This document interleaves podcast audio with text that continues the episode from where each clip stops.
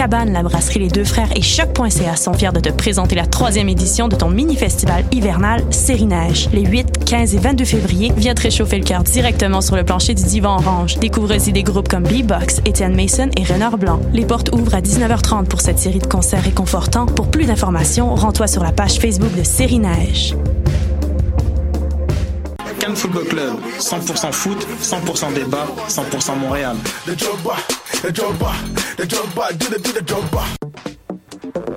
Vous en avez assez de faire des photos moches? Écoutez Objectif numérique où on vous donne des conseils, on teste des produits, on vous tient au courant des dernières nouvelles en matière de photographie et on vous suggère des sites ou des photographes à suivre. Tous les samedis, 13h.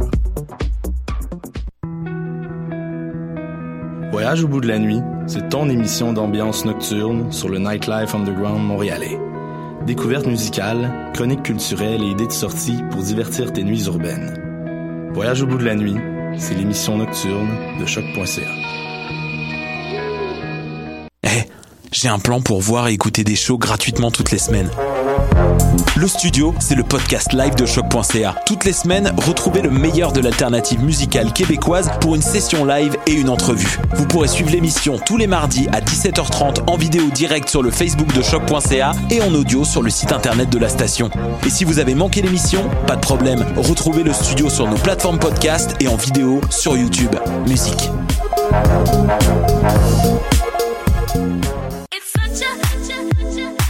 60 minutes de bonheur et de pas de danse. Ça se passe tous les samedis à 14h sur choc.ca avec votre émission du coup qui vous transporte sur la scène électro d'ici et d'ailleurs.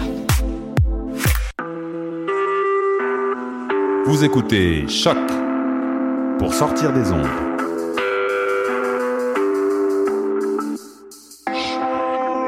Podcast, musique, découverte.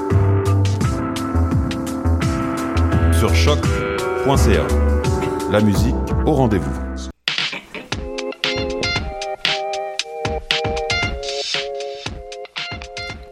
L'animal politique, édition du 9 février 2017.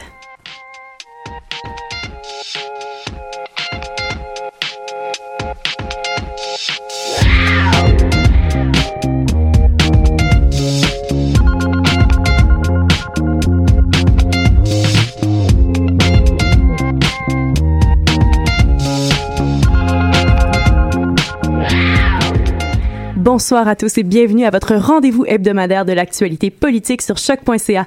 Je m'appelle Catherine Charron et pour ceux qui ne reconnaissent pas ma douce voix, eh bien je suis celle qui est à la barre de du magnifique navire qu'est l'animal politique.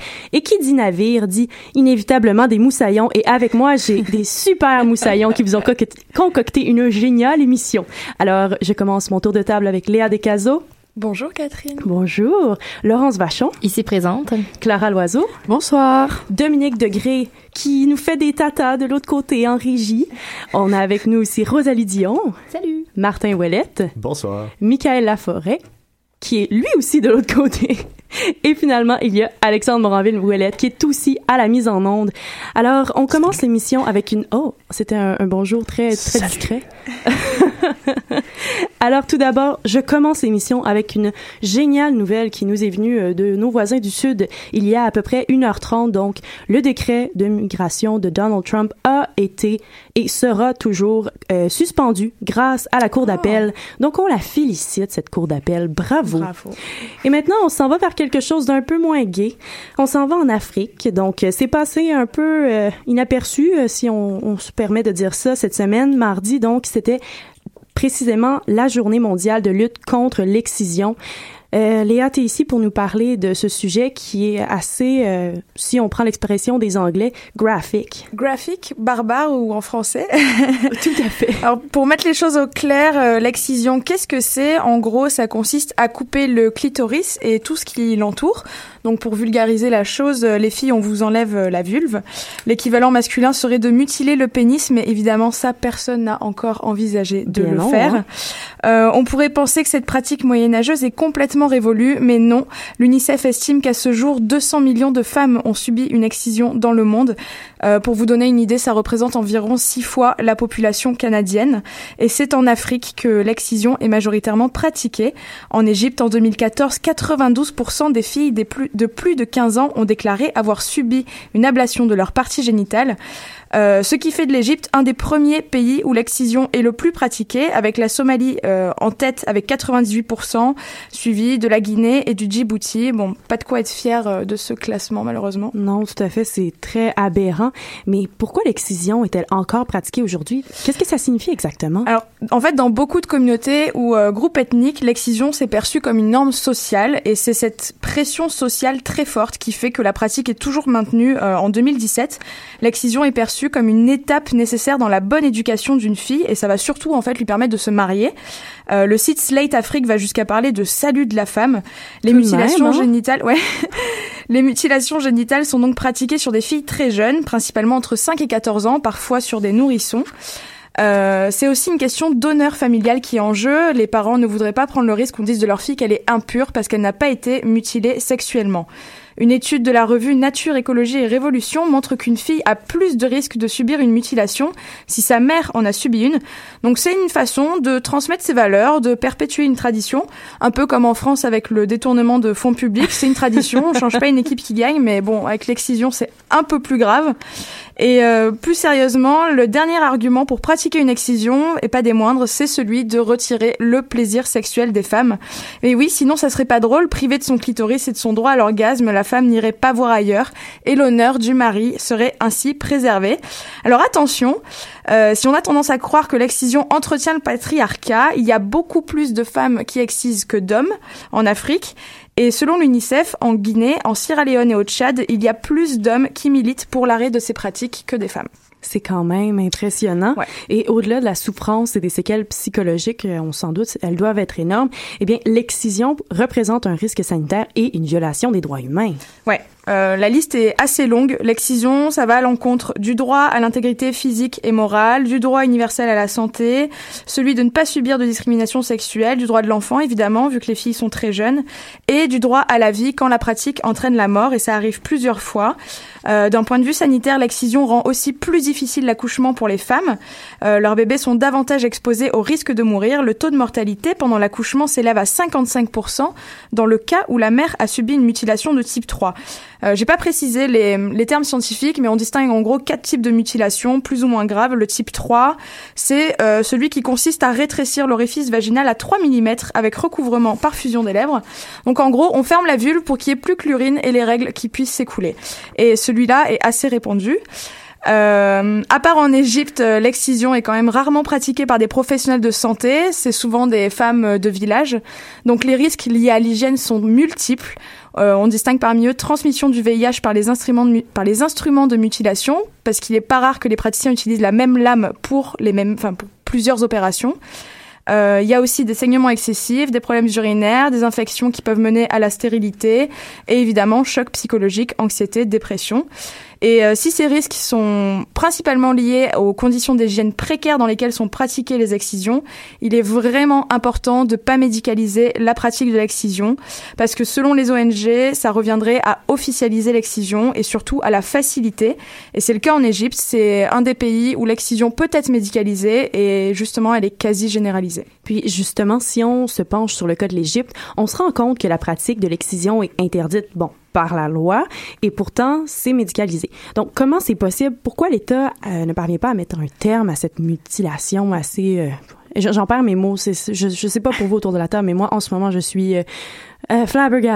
Ben, en, fait, la, la combine, c'est que euh, c'est que les excisions, elles sont faites, elles sont médicalisées, mais elles sont faites dans des hôpitaux et des cliniques privées. Donc l'État a aucun contrôle dessus.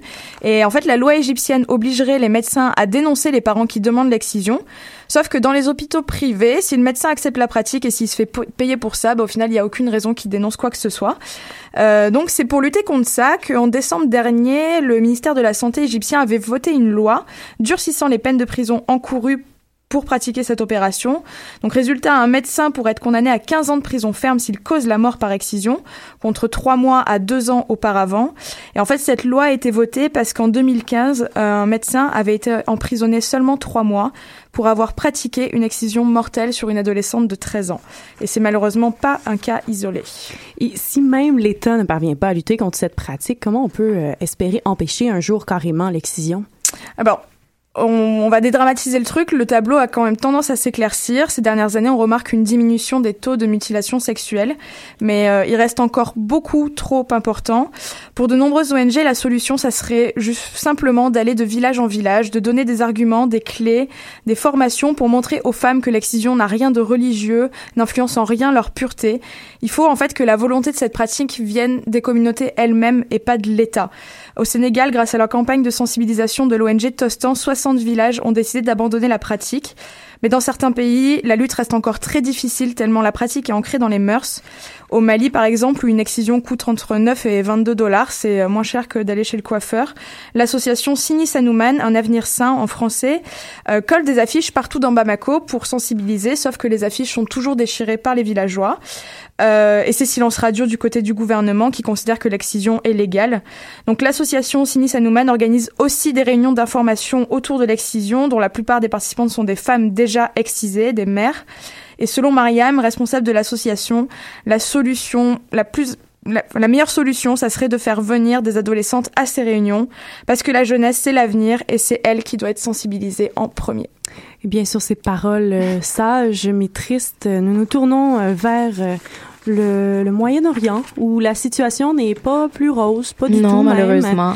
Donc, c'est devenu particulièrement critique au Yémen depuis quelques semaines. Mhm. L'ONU a même annoncé cette semaine qu'une aide monétaire était primordiale pour éviter une famine. Oui, Catherine, parce que euh, c'est ça. En fait, si rien n'est fait pour euh, pour les Yéménites, le pays va foncer simplement euh, vers une grave famine là euh, dans les prochains mois.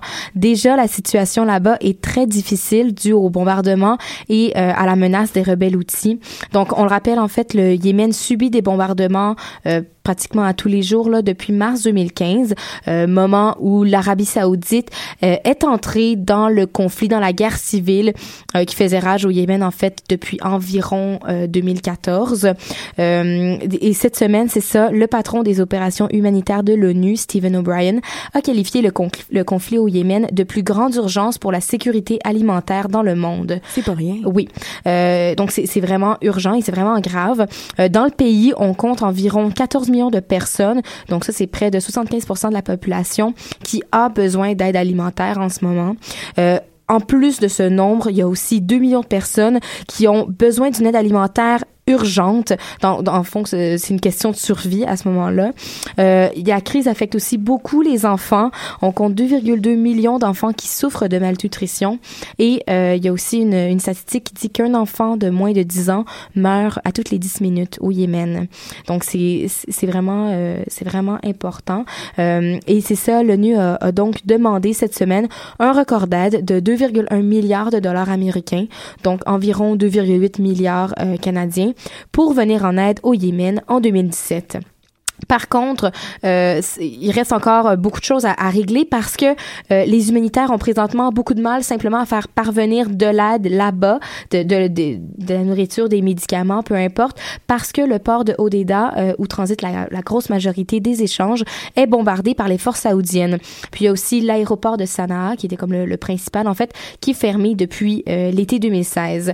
Donc euh, un cessez-le-feu qui serait vraiment primordial en fait, simplement pour pour acheminer cette aide-là au Yémen. Ouais.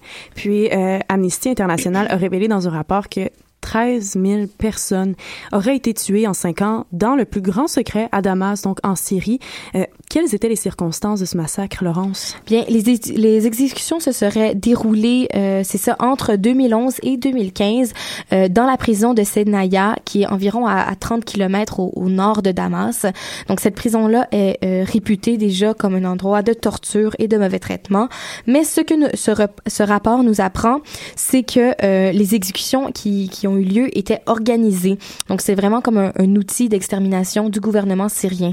Amnesty International a aussi ajouté que euh, il n'y a pas de raison de penser que les exécutions extrajudiciaires ont cessé depuis. Donc le, le processus aurait encore lieu présentement. Donc les personnes tuées, euh, donc on dit euh, environ 13 000. Le chiffre n'est pas exact, mais on irait jusqu'à 13 000.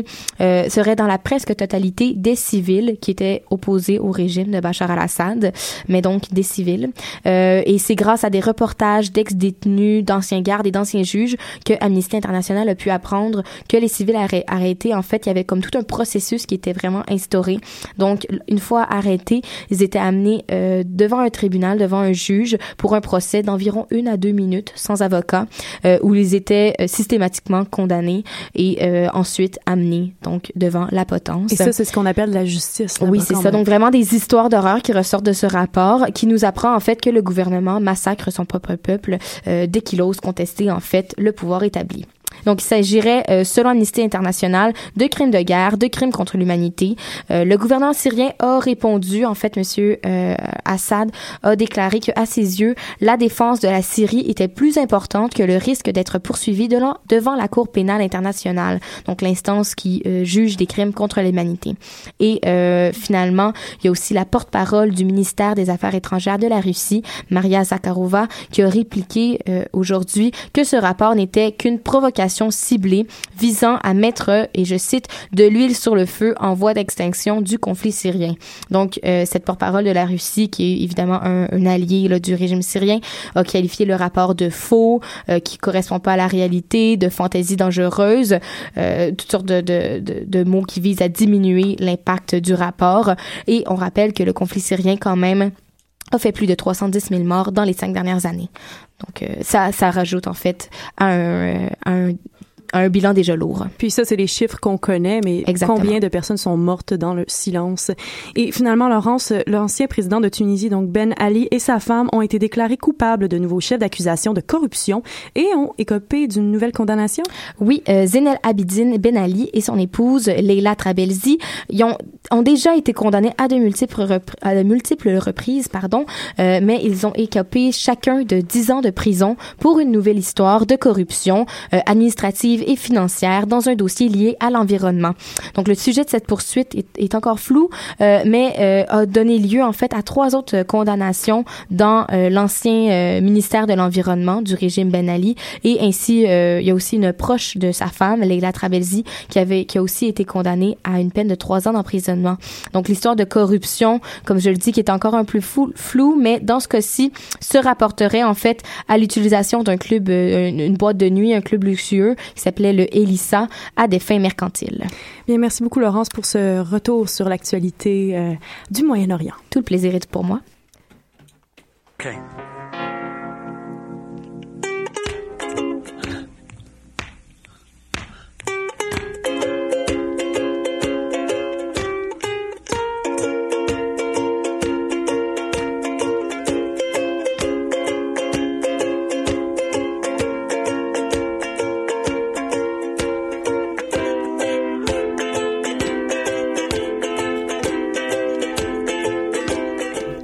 Alors que la semaine dernière, nous parlait de centaines de milliers d'euros qui auraient été détournés en France par Monsieur François Fillon et sa femme Pénélope, donc le Pénélope Gate pour ceux qui s'en souviennent.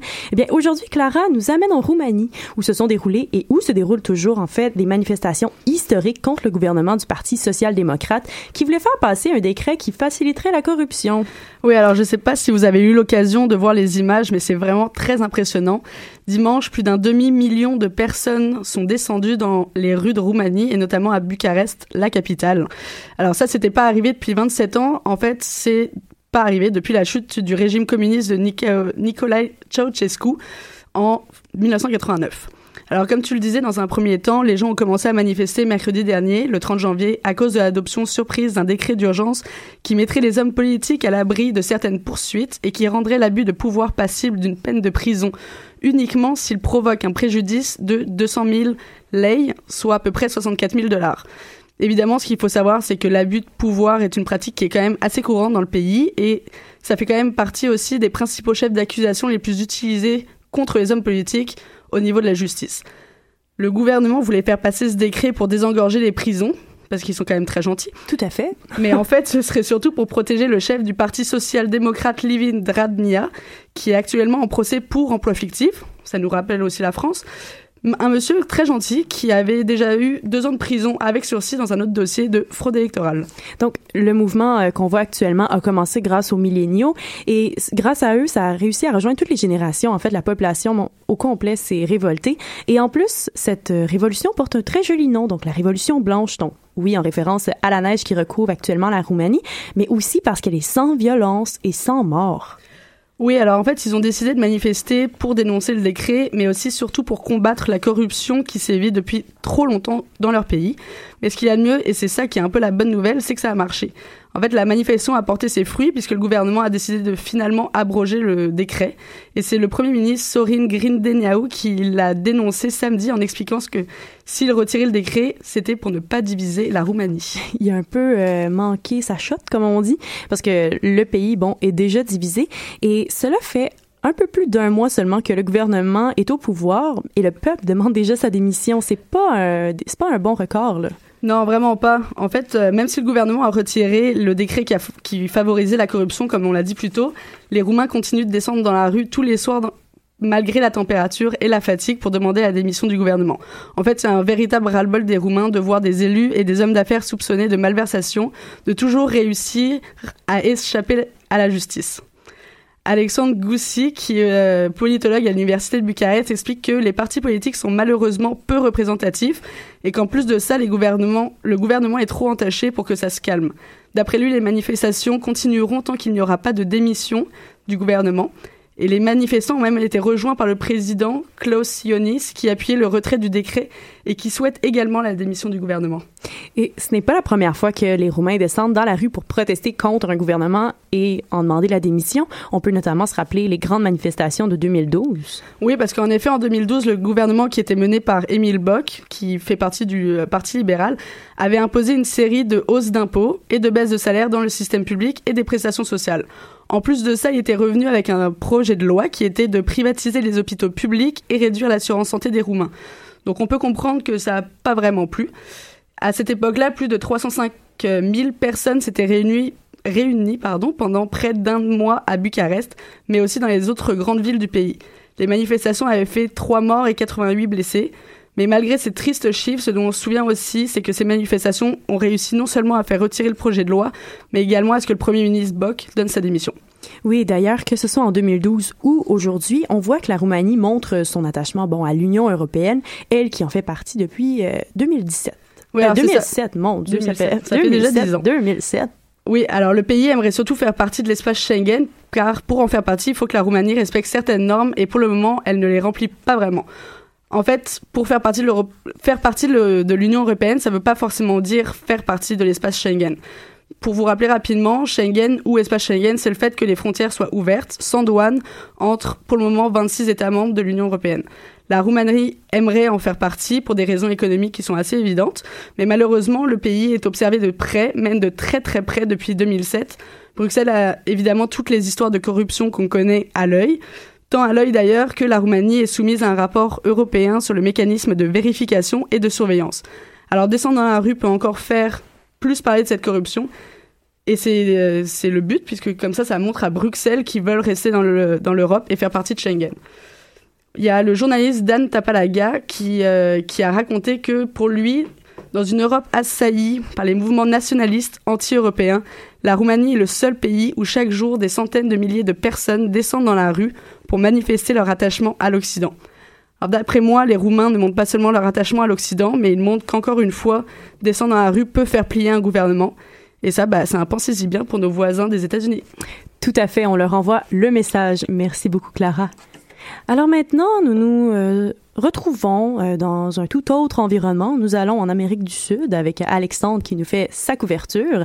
Alors, sauf que cette fois-ci, on ne parle ni de Trump ni du Mexique. Non, tout à fait. Écoutez, cette semaine, enfin, je vais pouvoir délaisser euh, le Mexique. Hein. Je délaisse un peu ce rocambolesque conflit mexicano-américain.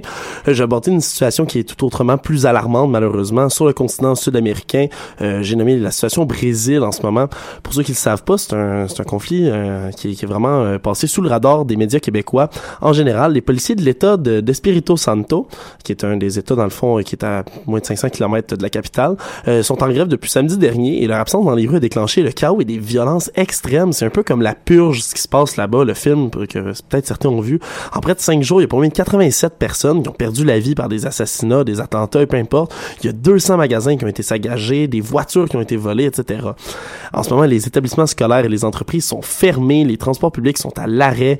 Euh, selon l'association des commerçants de l'État, les entreprises ont perdu 90 millions de réals. Ça, c'est près de 38 millions de dollars canadiens en raison des pillages depuis que la police s'est mise en grève c'est des chiffres assez impressionnants. Et les policiers ont le droit de faire la grève euh, comme ça? Écoutez, les agents ont pas vraiment le droit de faire la grève. Hein. Il faudrait peut-être mieux de faire comme ici, mettre des pantalons vraiment laids pendant un bout, puis ça essaie de passer. Hein. Mais comme je dis là-bas, ils n'ont pas vraiment le droit. C'est leurs familles qui ont manifesté dans les rues de Grande Victoria, qui est une ville là-bas. Il y a eu 1,9 million d'habitants qui ont manifesté dans les rues jamais un policier, juste leur famille, pour réclamer des augmentations de salaire et une amélioration des conditions de travail de la police. Euh, mais comme il n'y avait pas de patrouille dans les rues à ce moment-là, ça a déchaîné les pilleurs, puis euh, il y a une soif de vengeance sociale qui s'est déchaînée à ce moment-là. Euh, c'est des événements qui démontrent vraiment à quel point le contrat social du Brésil, il est fragile. Hein? ça semble tenir que sur la base d'un système coercitif. Quand le chat est pas là, ben les souris dansent, puis ils dansent un tango qui est bien macabre. Tout à fait. Puis l'État va donc devoir faire des pieds et des mains pour rétablir la situation.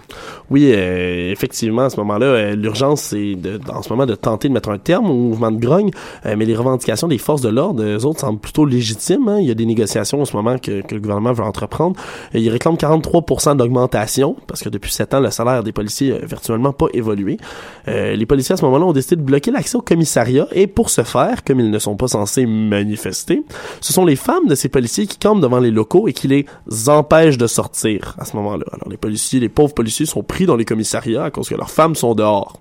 Sinon, à moins long terme, quels moyens ont été déployés par le gouvernement brésilien pour freiner la situation? Oui, bien en ce moment, euh, devant la gravité des violences, le gouvernement a dépêché sur les lieux euh, pas moins de 1200 militaires, mais la présence de ces derniers n'a pas suffi à endiguer la vague de crimes à ce moment-là. Euh, l'armée brésilienne a donc annoncé aujourd'hui l'envoi d'un renfort de 550 hommes, dont une grande partie en parachute même, des parachutistes, ainsi qu'une flotte de véhicules blindés. le gouvernement a toutes les raisons d'être inquiet aussi, cependant, parce qu'il y a des rumeurs qui courent au sujet de la possibilité d'une grève qui serait similaire à Rio de Janeiro, la deuxième plus grande ville du pays. On la connaît tous pour son fameux carnaval. le gouvernement de Rio a expliqué que le paiement des salaires en retard était en cours, mais qu'aucune grève n'était prévue. Mais il y a des rumeurs qui mettent quand même la population euh, un peu en panique sur les réseaux sociaux. Puis d'un autre côté, cette situation-là est pas si étonnante que ça, étant donné la réputation du Brésil qui est euh, compté parmi les pays les plus violents, si je m'abuse. Oui, effectivement. Euh, les chiffres justement qui rapportaient ce fait d'une étude euh, du Forum brésilien de sécurité publique, euh, une étude qui est sortie l'année passée, qui plaçait le Brésil au même rang que l'Afrique du Sud, la Colombie puis le Venezuela au terme des pays les plus violents du monde. Euh, selon une étude de cette ONG, il y a pas moins de 58 383 personnes qui auraient été victimes de meurtres ou d'assassinats en 2015 seulement. Pensez-y, 58 000 personnes assassinées en seulement un an. Ça, ça monte à un total de 278 000 victimes d'homicides volontaires entre 2011 et 2015. Pour vous donner une idée de l'ampleur terrifiante de la chose, tantôt on parlait du conflit syrien avec Laurence. Euh, Durant euh, la, même période, à ce moment-là, de 2011 à 2015, euh, l'Observatoire syrien des droits de l'homme a enregistré moins de morts que d'homicides au Brésil. Alors, c'est plus de morts dans un pays en paix qu'un pays en guerre. C'est franchement anormal. Tout à fait. Puis, c'est étonnant que ces données-là euh, passent sous le radar de pas mal tout le monde, on ouais, dirait. c'est fou. Donc, le Brésil a fait parler de lui récemment également pour une histoire assez violente. Oui, puis ça, ce n'est que la continuité à ce moment-là. Il y a des émeutes qui ont éclaté euh, très récemment dans, des, dans plusieurs prisons. Janvier dernier, ça a fait un nombre impressionnant de morts. Le 1er janvier, c'était la prison de Manaus qui se révoltait. Euh, ça a causé la mort de 56 personnes. Il y a une prise d'otage de 74 autres personnes pendant des heures. Euh, le 6 janvier, en, en espèce d'écho à ça, c'est les, des, des, des guerres de gang qui se passent dans les prisons, c'est ce qu'il faut que je vous explique. Euh, c'est les prisonniers du centre de détention du Roraima qui se sont mutinés. Ils ont entraîné la mort de 33 personnes à ce moment-là. Dans les deux cas, les forces de l'ordre ont fait état des corps décapités, des gens pendus. Euh, c'est une violence inouïe. J'ajoute un petit fait à tout ça. C'est très étrange en ce moment au Brésil, mais euh, ils ont essayé de privatiser certaines prisons à ce moment-là. C'est des entreprises privées qui possèdent certaines de ces prisons-là dans lesquelles les gens se révoltent. Et c'est des prisons dans lesquelles on retrouve presque trois fois la limite de prisonniers de ce qui est censé arriver.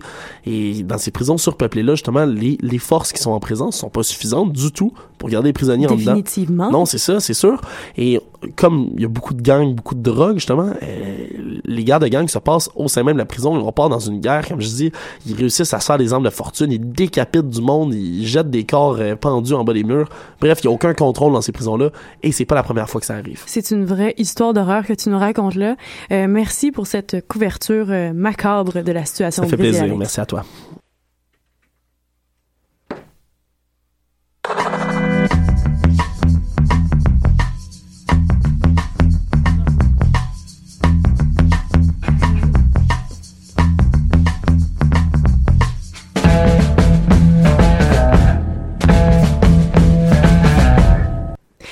Dominique Degré fait son grand retour aujourd'hui à l'animal politique pour nous parler de la saga politique qui se déroule présentement en Corée du Sud en lien avec le scandale qui a éclaté l'année dernière. Et oui, on va faire le point cette semaine parce qu'il y a eu des développements assez importants dans toute cette histoire-là. Donc, comme on l'a établi au début de la saison, il y a une enquête en cours présentement au sujet de la présidente destituée, en fait, pour valider sa destitution. Euh, naturellement, euh, dans cette enquête-là, il faut interroger euh, la présidente Park Geun-hye, en fait, l'ancienne présidente, parce que bon, c'est la principale intéressée dans toute cette affaire, mais visiblement, ça ne sera pas aussi facile que ça, euh, parce que selon le Korea Times, euh, on l'accuse de faire de l'obstruction systématique pour retarder son interrogatoire. Le média coréen lui reproche de faire notamment des menaces et du chantage, non seulement pour augmenter les délais euh, avant son interrogatoire, mais aussi pour solidifier l'appui de ses partisans, qui lui sont toujours fidèles malgré tout, le scandale qui l'entoure. Un exemple plus concret de ce genre de manœuvre de retardement, euh, la défense a demandé de faire entendre 17 nouveaux témoins, dont 8 ont été approuvés par le tribunal et bon, comme l'exige la procédure, il faut que euh, ces témoins-là soient rencontrés. Il faut donc mettre d'autres dates à l'agenda, ce qui ralentit définitivement le processus. Tout à fait. Donc, un gros problème démocratique, selon moi. Mais bon, mais pourquoi est-ce que c'est si long avant que la principale intéressée dans toute cette affaire, donc, soit interrogée par les procureurs? Donc la, la, la première chose qu'il faut euh, souligner, euh, c'est que l'équipe d'enquêteurs et procureurs avait rejeté l'idée d'un interrogatoire forcé. Il faut donc absolument le consentement de la Maison Bleue, Maison Bleue étant le siège du, du- de la présidente ou dans ce cas-ci de l'ex-présidente. Euh, l'interro- L'interrogatoire euh, devait avoir lieu aujourd'hui en fait, mais a été annulé parce que euh, le lieu et l'heure de la rencontre entre les procureurs et la présidente a fui dans les médias mardi. Euh, et donc euh, la partie euh, présidentielle a accusé les procureurs d'avoir fait fait couler cette, cette information-là dans les médias. Accusation donc que, les procureurs rejettent catégoriquement. Donc il y a un élément assez particulier dans cette entente, c'est que le bureau présidentiel, au moment de négocier pour organiser la rencontre euh, d'interroga- d'interrogatoire, euh, avait exigé un accord qui empêcherait le dévoilement de la date et du lieu de l'interrogatoire. Par contre, euh, toujours selon le Korea Times, la loi permet à des procureurs spéciaux comme ceux qui ont été désignés dans ce cas-ci de transmettre ce genre d'informations-là aux médias. sous prétexte, en fait, en invoquant le droit du public à connaître ce qui se passe, donc par souci de transparence. Et donc, les procureurs ont dit oui à cette proposition-là parce que c'était mal la seule, la seule façon qu'ils avaient de négocier euh, une rencontre éventuelle, à- à- donc une rencontre qui a avorté malheureusement. Et les procureurs ont évidemment insisté sur l'importance de poser leurs questions euh, à la présidente desti- destituée. Et donc, pour être en mesure d'avoir suffisamment de temps pour accomplir euh, cet interrogatoire, leur mandat sera prolongé d'un mois. Puis, il faut dire que toutes ces manœuvres de la part de la présidente et de ses avocats marquent une certaine rupture avec le comportement de Mme Park euh, au moment de sa destitution. Oui, Catherine, l'ancienne présidente euh, semble plutôt être dans le déni en ce moment devant toutes les accusations qui pèsent contre elle. Dans un document écrit qu'elle a soumis à la Cour, elle affirme ne pas avoir été au courant de plusieurs des tractations assez suspectes euh, dont, elle est, dont il est question dans toute l'affaire. Euh, Elle aurait aussi dit en entrevue que tout le scandale n'était qu'une montagne de mensonges, et ça c'est une citation. Euh, ce qui paraît bizarre dans tout ça, en fait, c'est que ces réactions-là qu'on voit aujourd'hui et récemment, dans les dernières semaines, marquent un immense contraste avec son attitude au moment où le scandale a éclaté au grand jour.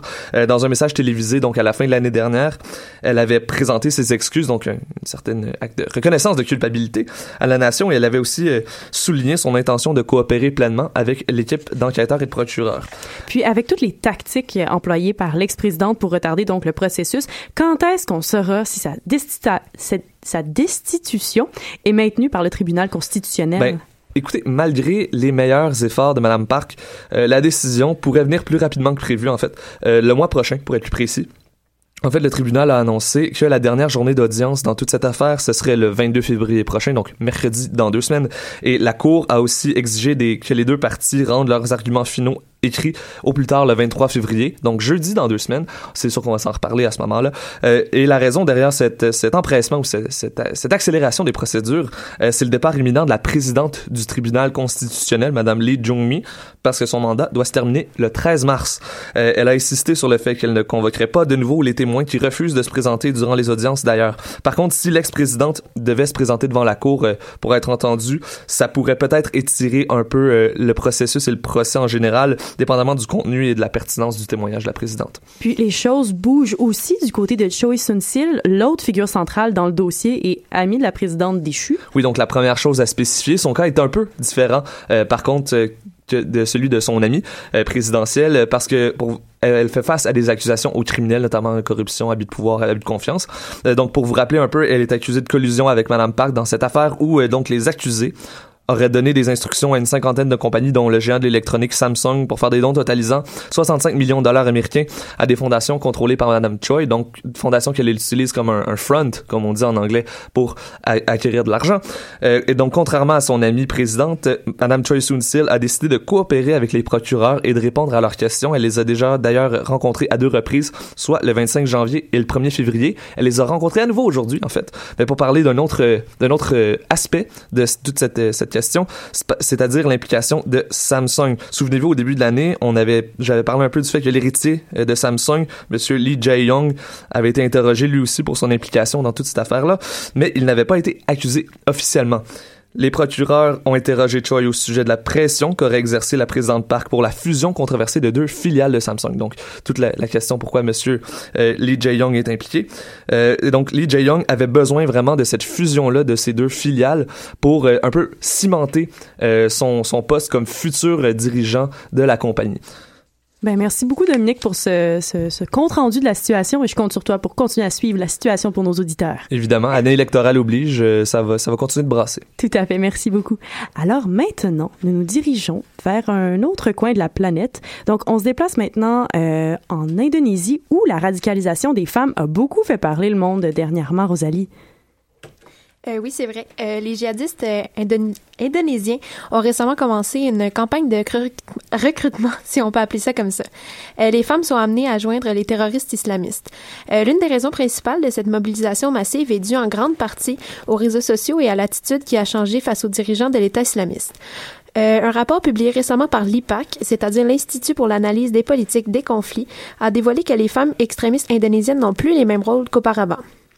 Euh, on pouvait observer qu'elles avaient un rôle traditionnel qui, le, qui, leur était accordé, se marier, enfanter et construire euh, un réseau islamiste. Euh, maintenant, elles s'activent plus que jamais dans un rôle militaire qui domine leur vie. Euh, c'est important aussi de rappeler que l'Indonésie est le pays à majorité musulmane le plus populeux du monde. Euh, donc, l'IPAC a été pressé d'investiguer ces femmes sur le champ, surtout les femmes déportées et les femmes des communautés euh, des travailleuses migrantes. On désigne leur implication, entre autres, par de la propagande pro-État islamique, des campagnes de financement et du support logistique. Elles sont donc plus actives que les hommes dans le développement de la communauté djihadiste virtuelle. Donc, les plateformes ont également permis de savoir que les femmes indonésiennes ont un désir de prendre des rôles de combat plus importants, comme par exemple devenir kamikaze. Donc, les Indonésiennes ont manifesté une admiration importante sur les médias sociaux quand elles ont appris que la suspecte lors des attentats de Paris était la première kamikaze européenne de sexe féminin. Euh, bien que l'information ait été infirmée par après, ça a été l'élément déclencheur pour bien des femmes. Donc, les Indonésiennes ont manifesté une admiration importante sur leur forum. Ça a inspiré plusieurs à commettre leur vie au djihad. Donc, quelques arrestations ont eu lieu en décembre dernier, dont celle de deux femmes qui avaient comme but de commettre un acte terroriste. Donc, l'une d'elles a été totalement radicalisée en ligne à partir de sa ville d'origine, Taïwan. C'est dans ces moments que l'on remarque vraiment l'influence que peut avoir Internet sur les perceptions des humains, mais également leur manière de penser. Il faut également noter que ces femmes sont extrêmement manipulées euh, psychologiquement. Il est donc vraiment difficile pour elles de se sortir d'un mal qu'elles ne savent pas reconnaître. Donc, euh, le, dirigeant principal de l'État islamique en Indonésie a qualifié les femmes comme un atout, euh, puisqu'elles sont moins suspectées que les hommes. Elle apporte donc un élément de surprise qui est important pour eux. Mais le mouvement, depuis 2013, a encouragé plus de 100 femmes et enfants indonésiens à passer la frontière Syrie-Turquie pour rejoindre le mouvement extrémiste. Le monde doit donc se pencher sur ce problème qui prend vraiment de l'expansion. Donc ici, on parle de plus de 100 femmes et enfants qui ont migré pour joindre le mouvement terroriste. N'oublions pas que l'Indonésie est le pays le plus populeux à majorité musulmane et pendant ce temps, M. Donald Trump bannit l'immigration en provenance de sept pays à majorité musulmane, mais l'Indonésie n'en fait pas partie. Explique-moi donc pourquoi. Ben, on sait que Trump est un homme d'affaires avant d'être un président, ça c'est évident. Euh, il a exclu les pays avec qui il a des ententes professionnelles. On a par exemple l'Indonésie, l'Égypte, l'Iran et plusieurs autres. Euh, certains disent que la raison de ces exclusions était peut-être qu'il considérait des retombées diplomatiques, mais c'est un peu difficile à croire euh, parce qu'il veut entre autres construire la plus grande station balnéaire de Bali et mettre sur pied un parc thématique à Java. Donc euh, toute cette construction sera bien sûr au profit de son organisation. Euh, elle affirme aussi que ces installations seront si luxueuses que la mention 5 étoiles ne serait pas suffisante, donc ils vont décider d'en mettre 6. Quand même, hein? si c'est toi. La construction n'a cependant pas encore débuté, mais le président s'assure de forger de bonnes relations avec les dirigeants indonésiens. Les partenaires locaux pour ces projets en Indonésie est un ensemble de milliardaires euh, avec les mêmes intentions politiques que Trump. L'un d'eux, M. Harry, a, voulu devenir le, pr- le vice-président de l'Indonésie en 2014 et il organise un parti politique pour une autre course possible à l'office en 2019. Donc, euh, si lui ou son parti gagne un rôle euh, majeur dans le gouvernement, les conflits d'intérêts potentiels pourraient euh, s'intensifier significativement. Donc, il est difficile de croire que les intentions de M. Trump sont bonnes. Tout à fait, gros conflit d'intérêts. Merci beaucoup, Rosalie. On s'en va maintenant. On s'en va maintenant en musique avec la pièce de Kate Ranada, Light Spot.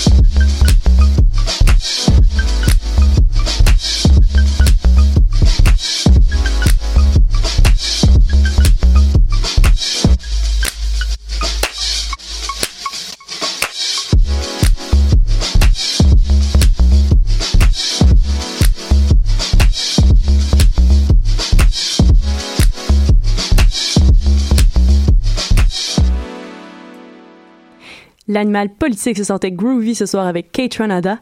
Et bon, on retourne à la politique maintenant. Ça faisait partie de ses promesses électorales. Le projet de Trump pour, bon, la relance de l'oléoduc Dakota Access a été mis en action mardi avec son approbation par le corps des ingénieurs de l'armée américaine. Martin. Oui, Catherine. Euh, en fait, ce matin, les travaux de forage ont recommencé tout près de Standing Rock, dans le Dakota du Nord. Les mobilisations font donc le retour au campement dans une ultime tentative de bloquer euh, le passage de l'oléoduc. Donc, le 24 janvier, Donald Trump a signé plusieurs mémorandums qui annonçant euh, la reprise des projets de Duc Dakota Access et Keystone XL. Donc, euh, pour donner un contexte à ça, il y a trois mois, euh, le journal The Guardian révélait dans une enquête que Trump possédait alors des intérêts financiers au sein de la compagnie en charge du projet Dakota Access. Donc, il révélait à l'époque qu'il avait investi entre 500 000 et 1 million de dollars euh, dans la compagnie. Puis le chef exécutif de l'Energy Transfer Partner, la compagnie en question, aurait contribué quant à elle par un don de 100 000 dollars à la campagne électorale du nouveau président. Donc, c'est pas euh, c'est pas des chiffres négligeables. Euh, Trump aurait depuis vendu ses parts dans la compagnie afin d'éviter le conflit d'intérêts quand même assez évident, mais il semble toujours posséder des parts au sein de la société américaine Phillips 66 qui elle possède 25% des parts du projet Dakota Access. Donc, il y aurait quand même encore un conflit d'intérêts qui existe. Euh, c'est pas très étonnant non plus qu'un homme d'affaires qu'on le connaît, climato-sceptique, ayant des liens avec une compagnie d'oléoduc, use de son pouvoir présidentiel pour favoriser celle-ci. Euh, c'est pas étonnant de Trump, qu'on peut dire. Euh, le président américain a également déclaré mardi euh, qu'il n'était pas, au courant du tout euh, d'une quelconque controverse autour de l'oléoduc, précisant qu'il n'y avait pas reçu d'appel de protestation en lien avec le projet et que normalement, quand il y a des gens qui sont fâchés contre des projets de loi, eh bien, ils appellent la présidence. Donc, il semble tellement de bonne foi à dire ça. Probablement que les protecteurs de l'eau auraient pu le contacter par Twitter, puis que ça aurait porté fruit. Il est peut-être plus facile à rejoindre par là-bas, mais bon. Probablement, probablement. Donc, on sait que l'opposition à ce projet de qui était très forte et très directe à l'automne, mais on peut sûrement s'attendre à, quel, à d'importantes confrontations sur place dans les prochains jours, n'est-ce pas? Euh, en fait, devant les arrestations, les blessés de l'automne, puis le nombre réduit de gens au camp euh, durant l'hiver, ben, le chef de la communauté de Standing Rock a décidé euh, d'inciter les gens à ne pas se rassembler à nouveau au camp pour résister. Lui, il privilégie plutôt une, un des rassemblements, en fait, puis des marches d'opposition dans les différentes villes, en plus des moyens légaux qui sont entrepris en ce moment pour faire cesser les opérations. Donc, pourtant, au campement des protecteurs de l'eau, quand même, les appels au rassemblement se font entendre afin de rejoindre ce qu'ils décrivent comme étant euh, le dernier rempart, dans le fond, euh, face au projet. Euh, dans la neige et le froid, il y a quand même donc un nombre réduit, euh, mais des gens qui sont là, euh, des contestataires continuent tout de même de faire face aux forces de l'ordre. Donc le moment est considéré critique parce que presque achevé, les travaux de forage atteindront bientôt des points névralgiques au niveau du territoire et de la rivière Missouri. puis la rivière Missouri, la grande inquiétude, c'est que cet oléoduc-là puisse contaminer cette rivière qui se répande partout. Là. Donc le forage ayant recommencé, on peut s'attendre des confrontations ou du moins des arrestations dans les jours qui viennent avec les protestataires qui n'ont pas, eux, l'intention de reculer. Donc, euh, à force inégale aussi, il faut le mentionner, euh, ceux qu'on appelle les protecteurs de l'eau, ils font face à une police qui est hautement militarisée et qui a aussi une historique de force excessive. Donc, euh, il, y a, il y a quelques temps, justement, à l'automne, il y avait une femme, entre autres, qui avait été blessée au bras et on pensait à l'époque qu'elle allait perdre son bras. Donc, c'est quand même, c'est assez intense ce qui s'y passe. On parle de projectiles à létalité réduite qui sont utilisés, une abondance d'irritants chimiques, puis l'utilisation de canons à eau dans des températures glaciales. Donc, donc, euh, tous les moyens semblent bons euh, pour déloger les protestataires au nom du, de la corporation pétrolière en place. Donc, euh, oui, c'est une situation à surveiller dans les prochains jours. Tout à fait. Donc, on va garder un œil ouvert là-dessus. Donc, ça semble être une situation qui pourrait basculer à tout moment. On espère que non. on sait que Donald Trump a été très rapide, bon, dans la signature de l'application de plusieurs autres décrets qui chamboulent, bon, les États-Unis. Il y a d'ailleurs actuellement une frénésie hors du commun chez la classe politique américaine. Oui, en fait, le cabinet l'entourage politique de Trump commence peu à peu à prendre forme, à se préciser. Euh, si beaucoup s'inquiétaient déjà des ordres exécutifs et des décrets qui ont été lancés à tout va par le président, euh, la situation est peut-être pas prête de s'améliorer. Parce que voici quelques-uns des personnages inquiétants qui vont euh, modeler la politique américaine dans les années à venir. Donc tout récemment, par exemple, il y a eu Betsy DeVos qui a été nommée comme ministre de l'Éducation. cette femme-là est connue entre autres pour ses désirs de privatisation euh, des écoles aux États-Unis. Euh, c'est une milliardaire américaine euh, avec une famille qui a énormément financé le Parti républicain historiquement, mais également dans la campagne électorale de Donald Trump. Euh, il y a deux sénateurs républicains qui s'étaient même opposés à sa nomination, ce qui a euh, forcé Mike Pence, le vice-président, à trancher. Euh, donc c'est déjà là, pas tout le monde qui était en, faveur de sa nomination. C'était très contesté. Euh, et fait notable, c'est la sœur d'Eric Prince, le fondateur de la société militaire privée Blackwater, qui est aujourd'hui connue sous le nom de Academy. Donc il y a des liens quand même assez assez tissés serrés au niveau des politiques américaines en ce moment, et c'en est un. Puis fait cocasse cette semaine, elle a justifié la présence d'armes à feu dans les écoles pour se protéger des grizzlies. C'est euh, une, une bonne inquiétude. Je suis contente qu'elle pense aux Mais enfants. oui. Oui, Mais je, oui. je- Pour survivre à une attaque des grizzlies, c'est important. Euh, il y a également eu le procureur général qui a été nommé et c'est Jeff Sessions, pardon pour la prononciation, un ultra-conservateur connu pour ses fortes tendances anti-immigration, euh, ce qui en ce moment aux États-Unis euh, est pas étonnant. Il a été condamné à de nombreuses reprises par ses pairs politiciens pour des propos jugés racistes.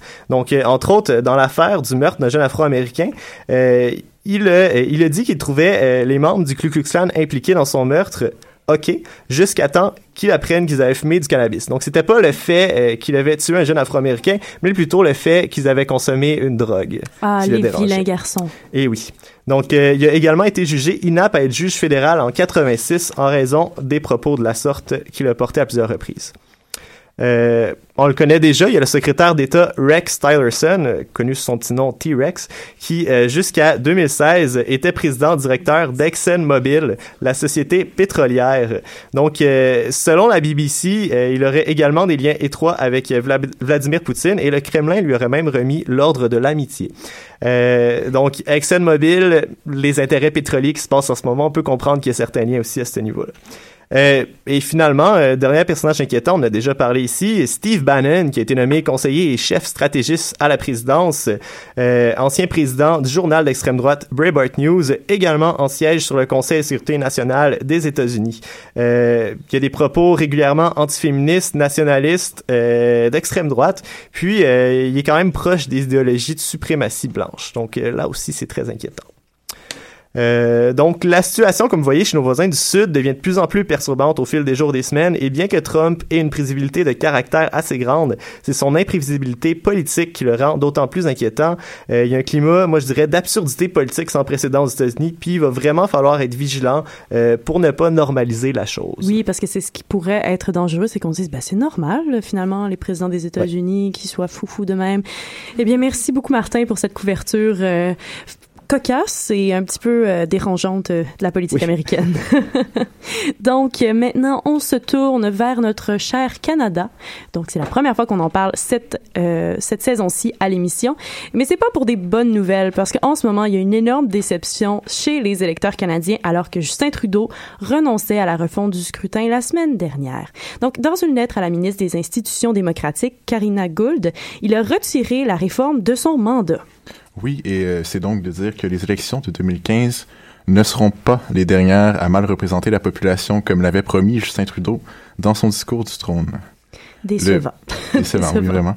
Euh, le premier ministre avait laissé courir la rumeur depuis un entretien dans les pages du Devoir pour le, euh, dans le cadre du premier anniversaire de son mandat au mois de novembre.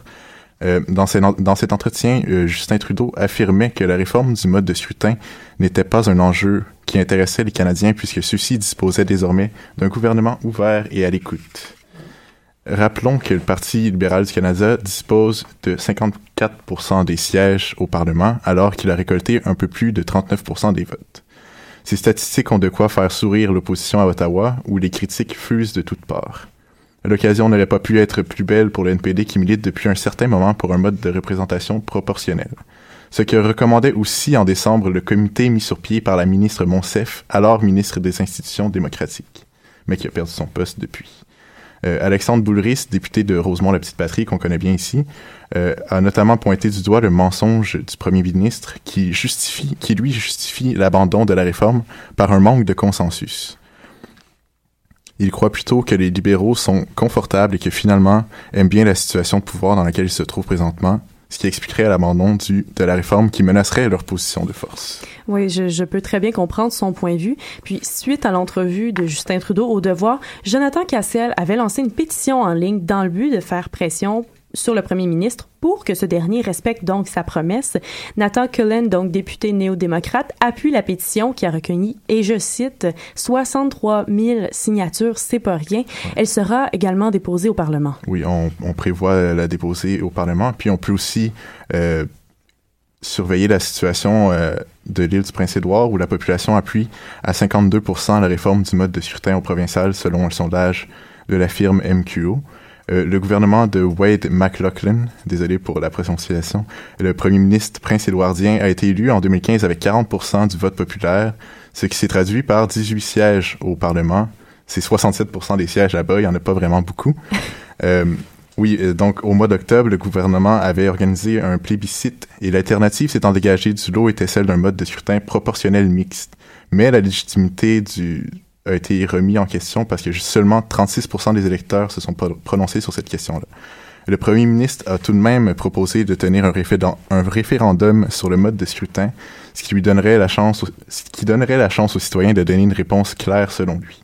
Et le mode de scrutin uninominal élit le candidat ayant obtenu le plus grand nombre de votes dans une circonscription. Mais qu'en est-il des autres modes qui sont proposés? Euh, ben justement, le mode de scrutin proportionnel mixte dans le cas de l'île du Prince-Édouard, et qui était aussi celui qui était euh, le, favori du comité mis en place par l'ex-ministre. Euh, c'est un espèce de mélange entre deux modes de scrutin, un proportionnel et un majeur uninominal, dans le fond, où on garde une certaine part des circonscriptions, mais auxquelles on ajoute des, euh, des districts qui, euh, les députés des districts sont plutôt déterminés par le pourcentage de votes qu'a obtenu chaque parti. Euh, le vote préférentiel, lui, que chérit le premier ministre Justin Trudeau, consiste plutôt à effectuer plusieurs choix lors du vote, un premier, un deuxième, etc., premier choix, deuxième choix. Le vainqueur de la, de la circonscription est déterminé en fonction du premier candidat qui atteint 50% des votes. Ainsi, on élimine le candidat ayant obtenu le moins de voix jusqu'à ce que la répartition des deuxième et troisième choix mène à un autre candidat. Puis, le principal argument en faveur d'une réforme du mode de scrutin est évidemment la plus grande représentation de la population. Mais il ne se limite pas. C'est euh, avec un mode de scrutin plus proportionnel, on réduirait fortement les distorsions. On, ferait, on serait en, en mesure euh, de, de, faire élire une plus grande euh, part de femmes et de minorités, ce qui est un enjeu vraiment important pour le premier ministre. Et ça permettrait aussi de combattre un peu le cynisme ambiant, ambiant parce que le cynisme, il a beau dire ce qu'il veut, ça existe encore aujourd'hui. En contrepartie, on dit souvent qu'un tel mode de scrutin apporterait une certaine instabilité politique. Évidemment, lorsqu'on doit s'entendre avec plusieurs autres partis pour gouverner, les décisions se font plus lentement, chacun devant, mettre de l'eau dans son vin. Ce sont des arguments qu'a soulevé Justin Trudeau lorsque confronté par ses adversaires. Il craignait une augmentation des voix extrémistes à la Chambre des communes. Et la crainte du Parti libéral tient aussi à une division dans l'éventualité d'un référendum sur la réforme. Et si on considère l'histoire référendaire du Canada, on peut, bien, lui donner raison. Cependant, la situation en Écosse et en Allemagne a démontré qu'un mode de scrutin proportionnel mixte est une solution viable pour une représentation plus juste de la population. Par ailleurs, suite au rapport du comité mis en place par l'ex-ministre des institutions démocratiques, le gouvernement avait lancé la plateforme madémocratie.ca sur laquelle on retrouvait toutes sortes de questions sur la démocratie canadienne, euh, allant des propositions sur le vote en ligne euh, au vote obligatoire. Et selon les, les résultats de ce sondage-là, 62% des répondants sont plutôt favorables ou fortement favorables à un gouvernement où plusieurs partis doivent s'entendre pour gouverner, même si cela ralentit le processus législatif. Il n'y a donc pas de consensus sur le mode de scrutin à privilégier, mais une majorité s'accorde sur le fait qu'un changement est nécessaire. Eh bien, on est tout à fait d'accord avec cette majorité et on espère que M. Trudeau va entendre le message. Merci beaucoup, Michael. Alors, c'est ce qui conclut cette édition de l'Animal politique.